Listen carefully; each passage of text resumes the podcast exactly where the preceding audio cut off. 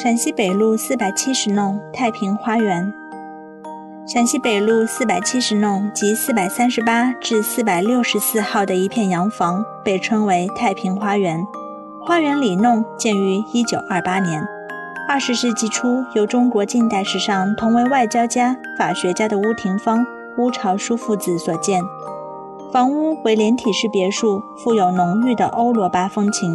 这里曾是南欧人在上海的一个集居点，弄内居民以侨民居多。早期入住者大都是中产之家，如医生、工程师、洋行经理等。抗战开始，中国住户增多。